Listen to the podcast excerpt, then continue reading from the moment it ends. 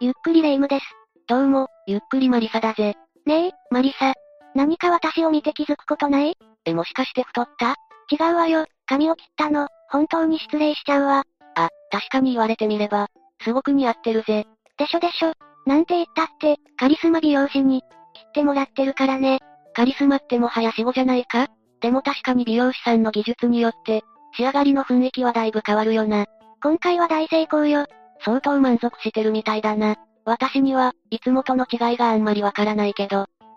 何か言ったいや何も言ってないぜ。そういえば美容師で思い出したけど、今から28年前に美容室で起きた凄惨な事件を知ってるか ?28 年前って言うと、1994年かしら美容室で働いていた同僚を殺害した後、バラバラにして処分したという背筋の凍るような話なんだ。何それ、初耳だわ。おぞましすぎるわね。ぜひ詳しいことを教えてよ。それじゃ福岡美容師バラバラ事件を紹介するぜ。それでは、ゆっくりしていってね。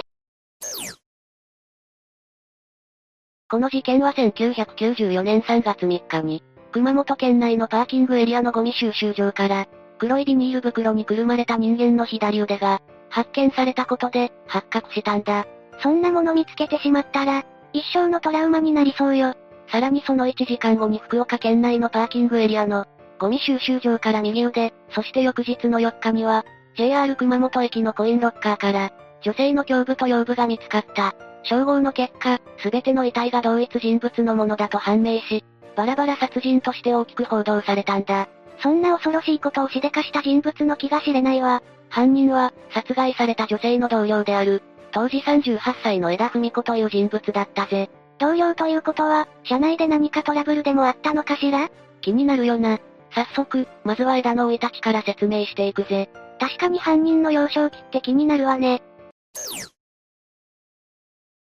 枝は1955年に福岡市で生まれた。父親は地方公務員で、母親は教師だったそうだ。ごく一般的な家庭よね。でも父親は、アパート経営を行う資産家としての顔も持っていて、家庭が裕福だった枝は、中学から短大まで地元の名門私立女子校に通っていたぜ。恵まれた家庭で、なおさら申し分ないじゃない。それが金銭面では何の問題もなかったけど、枝と母親の関係があまり良くなかったらしいんだ。なぜなの後に、枝が獄中で書いた式で、明らかになった話なんだけど、枝は高校3年生の時甲状腺機能障害で苦しんでいたそうなんだ。甲状腺機能障害枝がどの程度の症状だったのかは、明らかになっていないけど、甲状腺ホルモンの異常による病気は、全身に色々な辛い症状が現れて、常に調子が悪い状態になるらしいんだ。そして、気のせいだとかただの怠け者だとか、誤解されてしまう人も少なくないそうだ。病気を理解してもらえないって辛いことよね。枝も同じような状況だったらしく、どんなに体がきついと言っても母親は認めてくれず、病院で見てもらうことさえ許されなかったらしい。母親には気のせいだと思われていたのかもね。それに若いのにと一切心配する様子を見せてくれなかったそうだ。枝は子供ながらに本当にこの人は母親なのかと思い、この頃相当苦しんだらしいぜ。その出来事が徐々に枝を、事件を起こすような、人格へ変化させてしまったのかしら。でも、枝は卒業後インテリア会社で1年ほど働いた後退職し、タンクローリー運転手の男性と結婚しているんだ。そして二児の母となり、専業主婦として、幸せな生活を送り始めたぜ。よかったわ。人生って、いつまでも辛いことは続かないのよね。ところが10年後、事件の舞台となる、美容室で働き始めたことで、枝の人生は大きく変わってしまうこととなったんだ。なぜ10年も専業主婦だったのに、また働きに出ることにしたのかしら子供の手が離れたとかいいや、どうやら住宅ローンの返済が目的だったらしいぜ。美容室を選んだのは、友人から紹介されたからだそうだ。じゃあ、結婚後の生活は結構カツカツだったのかなしかし枝は会社にタクシーで通勤したり、休みの日に会社を乗り回したりと、平均以上の生活を送っていたらしいぜ。え、住宅ローンの返済に追われているのかと思いきや、意外と優雅だね。周囲には、夫の収入では家計が回らず、赤字分が私の肩にかかってきたとか言っていたらしいけどな。枝の美容室での働きぶりはどうだったの枝は、美容師ではなくて経理事務として、働いていたそうなんだけど、熱心な仕事ぶりを評価されて、2年ほどでマネージャーに昇格したそうだ。へえ、すごいじゃない。でもこの頃、この美容室の税務を担当する、男性 X との社内不倫が始まったんだ。家計を助けるための仕事が、不倫につながるなんて、X も既婚者なのああ、そうらしい。二人は最初こそ、食事やドライブへ行ったりする程度の、仲だったが、ハワイでの社員旅行でついに肉体関係に発展したそうだ。あちゃー、普段と違う環境で、テンションが上がっちゃったのかしら。 X はもともと女性の扱いに慣れていて、相当な遊び人だったらしいな。そしてそんな X に枝はどんどんハマってしまった。ハマったって会う頻度が増えたってこと枝は密会用のマンションを借りようと提案したんだ。ええそこまでやるのそして X もそれに同意したらしい。美容室の従業員は、二人の関係に感づいていなかったのかしら二人は必死に隠しているつもりだったみたいだけど、周囲はみんな気づいていたそうだ。本人たちだけがバレていないと思っている。パターンってよくあるわよね。ダブル不倫は家族にバレることもなく継続していたのああ、そうみたいだ。でも枝には気がかりなことがあった。それがこの事件で被害者となった。同じ従業員の女性で当時30歳の岩崎真由美さんのことだったんだ。まゆみさんと何かトラブルでもあったのそれが、X がたびたび真由美さんの話題を出すことを、よく思っていなかったらしいんだ。嫉妬っていうこと枝は真由美さんに対して、劣等感を感じていた面もあるみたいなんだ。劣等感真由美さんは枝の1年ほど後に入社しているんだけど、美人と評判で美容師としてのキャリアも、10年以上と長かったらしい。ベテランなのね。しかも指名客が100人以上いて、技術コンクールでも優秀な成績を残していたそうなんだ。仕事熱心で、男性の誘いより仕事優先な一面もあったそうだ。美人で仕事もできてモテたのね。そりゃ、枝も心配になるかもね。枝は X が真由美さんのことを話すたび不安を感じ、ついには二人の関係を疑い始めたらしいんだ。相当、嫉妬心や不安心が強いのね。枝は X に真由美さんとの関係を直接問いただしたらしいが、否定されたらしい。それで枝は納得したのいいや、X が嘘をついていると思った枝は、更新所に調査を依頼したんだ。あくまでも枝がそう疑ってたってだけよね。更新所の素行調査の結果は、もちろん白だった。そりゃそうよね。枝は一人で真由美さんを尾行したこともあったそうだが、二人の関係を示す証拠は何も出てこなかったそうだ。そこまでやって、何もなければ逆に安心できるんじゃない。いいや、それでも枝の妄想は止まらなかったんだ。そしてついに真由美さんに無言電話をかけるまでになった。暴走しすぎてて怖いんだけど、そんなに X には、自分だけを見ていて欲しかったのね。ところで X って、枝のこういう行動に、気づいていなかったのかしらもうここまで来ると、枝を止められるのは、X しかいない気がするんだけど、気づいていたかはわからないけど、X はこの頃、枝から気持ちが離れていっていたらしい。そうなのどうやら不倫関係がバレるのではと、心配し始めていたらしいんだ。そして関係を終えることを考えていたそうだ。だからわざと真由美さんの話題を出して、真由美さんに好意があるような素振りを見せていたのかしらそういう憶測もあるぜ。真由美さんは二人の不倫に何も関係ないのに、ただただ迷惑な話ね。本当だよな。そして X は、マンションの解約と不倫関係を終わらせることを提案したんだ。枝の精神状態が心配なんだけど、枝はこれまでの妄想通り、やはり真由美さんの存在がこの状況をもたらしたと考え、以前にも増して真由美さんに憎悪を抱いたそうだ。やっぱり。こんな状況で枝は仕事に身が入るのかしらなんだか、真由美さんに強く当たりそうな予感がするんだけど、実は、そもそもマネージャーになってからの枝は、経営や人事に口を出して女帝のようだと、あまりいい印象を持たれていなかったらしい。それなのにこの一件で、枝はこれまで以上に、真由美さんに対して理不尽な行動を取り始めたんだ。理不尽な行動って、美容師の総リーダーになるはずだった。真由美さんの人事に猛反対して、それを阻止したらしいぜ。それって、やりすぎじゃないでも真由美さんも黙っていなかった。真由美さんは割と口が達者で、枝と対等に言い合っていたそうだ。気の強い者同士、折り合いが悪かったのかもね。でも真由美さんはこの状況に耐えかねて、ついに退職を決意した。そこまでの行動に出るってことは、枝の傍若無人ぶりは相当なものだったのね。そして退職手続きで事務所に来た際、枝への今までの不満を抑えきれず、二人は激しい口論となったそうだ。真由美さんは、待遇に対する不満や悪口を、